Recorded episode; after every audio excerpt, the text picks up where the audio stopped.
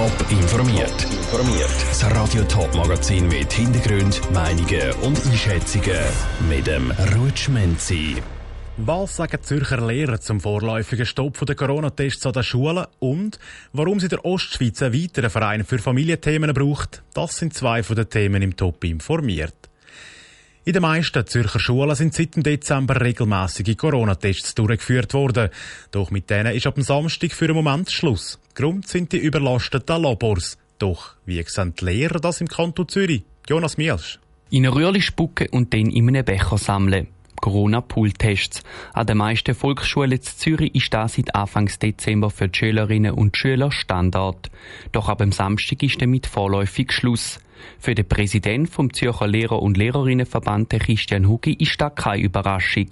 Glücklich darüber ist er aber nicht. Ja, der Zürcher Lehrerinnen- und Lehrerverband der bedauert das, dass wir jetzt an diesem Punkt sind. Es kommt nicht ganz überraschend, es ist absehbar gewesen. Es haben ja früh, zu einem früheren Zeitpunkt Labor schon mal kommuniziert, dass es könnte eng werden und wir haben bereits in der Stadt Winterthur die Situation in einzelnen Schulkreisen, dass wir dort hat müssen stoppen mit dem Testen, weil eben Kapazitäten nicht mehr vorhanden waren. Es sei aber gerade in der jetzigen Situation mit den hohen Ansteckungszahlen umso enttäuschender, dass es nicht weiter betrieben werden kann. Weil so steigt die Angst und Ungewissheit wieder. Ich denke, das Hauptthema ist halt, dass man jetzt einfach nicht mehr so ein genaues Bild hat von der Situation in der Schule. Man wird jetzt nicht mehr wissen, ob Kinder rum sind, die zwar keine Symptome haben, aber eben trotzdem mit Corona infiziert sind. Ich denke, das Maskentragen wird da sicher jetzt noch eine wichtigere Rolle spielen, damit die Situation möglichst unter Kontrolle bleibt. Weiterhin gibt es Corona-Pool-Tests an den Hochschulen. Die profitieren von einer Ausnahmeregelung. Wären die Pool-Tests nicht besser durchgestrichen worden, diese Frage hat sich auch der Christian Hugi gestellt. Im ersten Moment habe ich mich natürlich auch gefragt, warum kann man es an der Hochschule aufrechterhalten und an der Volksschule nicht. Aber wenn man sich ein liest, dann sieht man, es geht einfach um die Kapazität und es geht um die Menge. An der Volksschule werden viel mehr Tests generiert. Es sind weniger Pool-Tests, die zum Problem geworden sind, sondern es sind offenbar nachher die Nachtestungen. Es sind so viel geworden, dass man vor allem mit denen nicht mehr nachkommt. Er findet es aber gut, dass der Kanton Zürich die Corona-Pool-Tests an den meisten Kindergärten weiterführen will. Dort tragen die Kinder nämlich keine Maske und darum ich es dort ganz wichtig. Jonas Mielschett berichtet, laut dem Christian Hugi, Präsident vom Zürcher Lehrerverband, soll jetzt die Luftqualität in den Schulzimmern besser kontrolliert werden. So kann die Gefahr von einer Ansteckung auch unabhängig von anderen Massnahmen reduziert werden. 40 Personen haben gestern Abend St. Gallen den Verein Pro Familia Ostschweiz gegründet. Der Verein will als Ostschweizer Sektion von Pro Familia Schweiz die Familienthemen in dem Landesteil besser vertreten. Doch braucht es noch einen Verein mehr für das? Johnny Gut hat genau diese Frage der neuen Präsidentin gestellt. In der Ostschweiz gäbe es zwar schon verschiedenste Organisationen im Bereich Familienpolitik.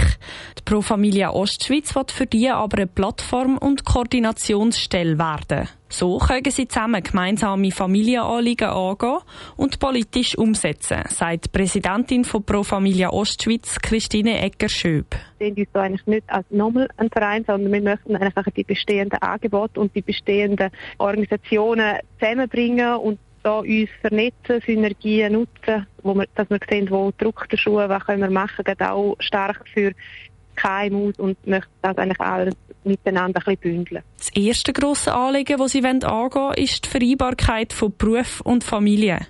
Das ist gerade während der aktuellen Corona-Situation wichtig. Ich führe auch ein Brüders Unternehmen mit 90 Leuten, habe selber zwei kleine Kinder und kenne ich eigentlich den Spagat sehr gut, wenn es heisst, äh, Familie und Beruf unter einen Hut bringen.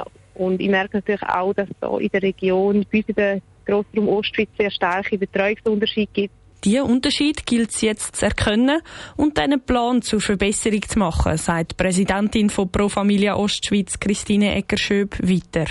Jetzt im ersten Schritt geht es eigentlich wirklich darum, dass wir mal mit unseren verschiedenen Partnerorganisationen, dass wir da mal zusammensitzen können und da mal schauen, wirklich, was ist so dringendste, was es im Moment gibt. Und eben, ich möchte dann auch wirklich verstärkt auch bei den KMUs mal anklopfen, um zu schauen, was fehlt denn an. Der Präs Präsidentin vom Verein Pro Familie Ostschweiz, Christine Eckerschöb, im Interview mit der Janine Gut. Der Verein hofft auf die Unterstützung der Ostschweizer Kantone zählen. Drei Mitglieder von der Zürcher Stadtregierung sind von der SP. Mit der Simon Brander soll es noch einmal jemand mehr werden. Sie ist eine von acht Kandidierenden von der grossen Partien bei den Zürcher Stadtratswahlen am 13. Februar. Radio Top stellt sie alle vor. Heute eben Simon Brander. Im Beitrag von Patrick Walter. Die Stadt Zürich ist super, weil's so eine vielfältige Stadt ist, wo ganz viele unterschiedliche Menschen zusammenleben, ganz viele unterschiedliche Ideen zusammenkommen, wo auch ganz viel Neues entsteht. Ein Problem in der Stadt ist, dass wir viel zu wenig bezahlbare Wohnungen haben. Es gibt immer wieder Leute, die in die Stadt Zürich verlassen, weil sie keine bezahlbare Wohnung finden. Was sich auch muss ändern muss, ist, es braucht in der Stadt Zürich ein durchgängig sicheres Veloroutennetz. Ich stehe ein für soziale Gerechtigkeit, dass alle die gleichen Chancen sollen haben in der Stadt Zürich, dass es nicht darauf ankommt, wie gross das Portemonnaie ist, wo man im Sack hat, sondern dass sollen die Menschen sich können wohlfühlen, die hier in der Stadt Zürich wohnen. Zürich soll in Zukunft so schnell wie möglich klimaneutral werden. Wir haben hier als Stadt eine grosse Chance, dass wir einen wichtigen Beitrag leisten können. Wir haben viele gescheite Leute, wir haben viele Ressourcen, wir haben viele innovative Start-ups. Die grösste Gefahr für Zürich ist, dass es so weitergeht im Wohnungsmarkt, wie wir es jetzt in den letzten Jahren haben. Es können sich wirklich immer weniger Leute eine Wohnung in der Stadt Zürich leisten. Das führt dazu, dass es nur noch Leute hat, die ein grosses Portemonnaie haben. Und dann werden wir zu einem Ghetto von Reichen. Und das wäre sehr schade für die heutige Vielfalt, die wir noch haben. Meine grosse Leidenschaft neben der Politik ist? Gärtner. Ich habe verschiedene Kistchen, wo ich Gemüse abpflanze, auch auf meinem Balkon, bei einem Gemeinschaftsgarten geht über den Gleis, wo ich Präsidentin bin. Am Abend vor den Wahlen? Bin ich sicher sehr nervös. SP-Gemeinderätin Simon Brander im Beitrag von Patrick Walter. Neben der Simon Brander streiten sich ein Haufen weitere Kandidatinnen und Kandidaten um die neun Sitze in der Zürcher Stadtregierung.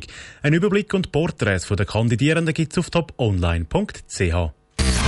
Top informiert, auch als Podcast. Mehr Informationen gibt's auf toponline.ch.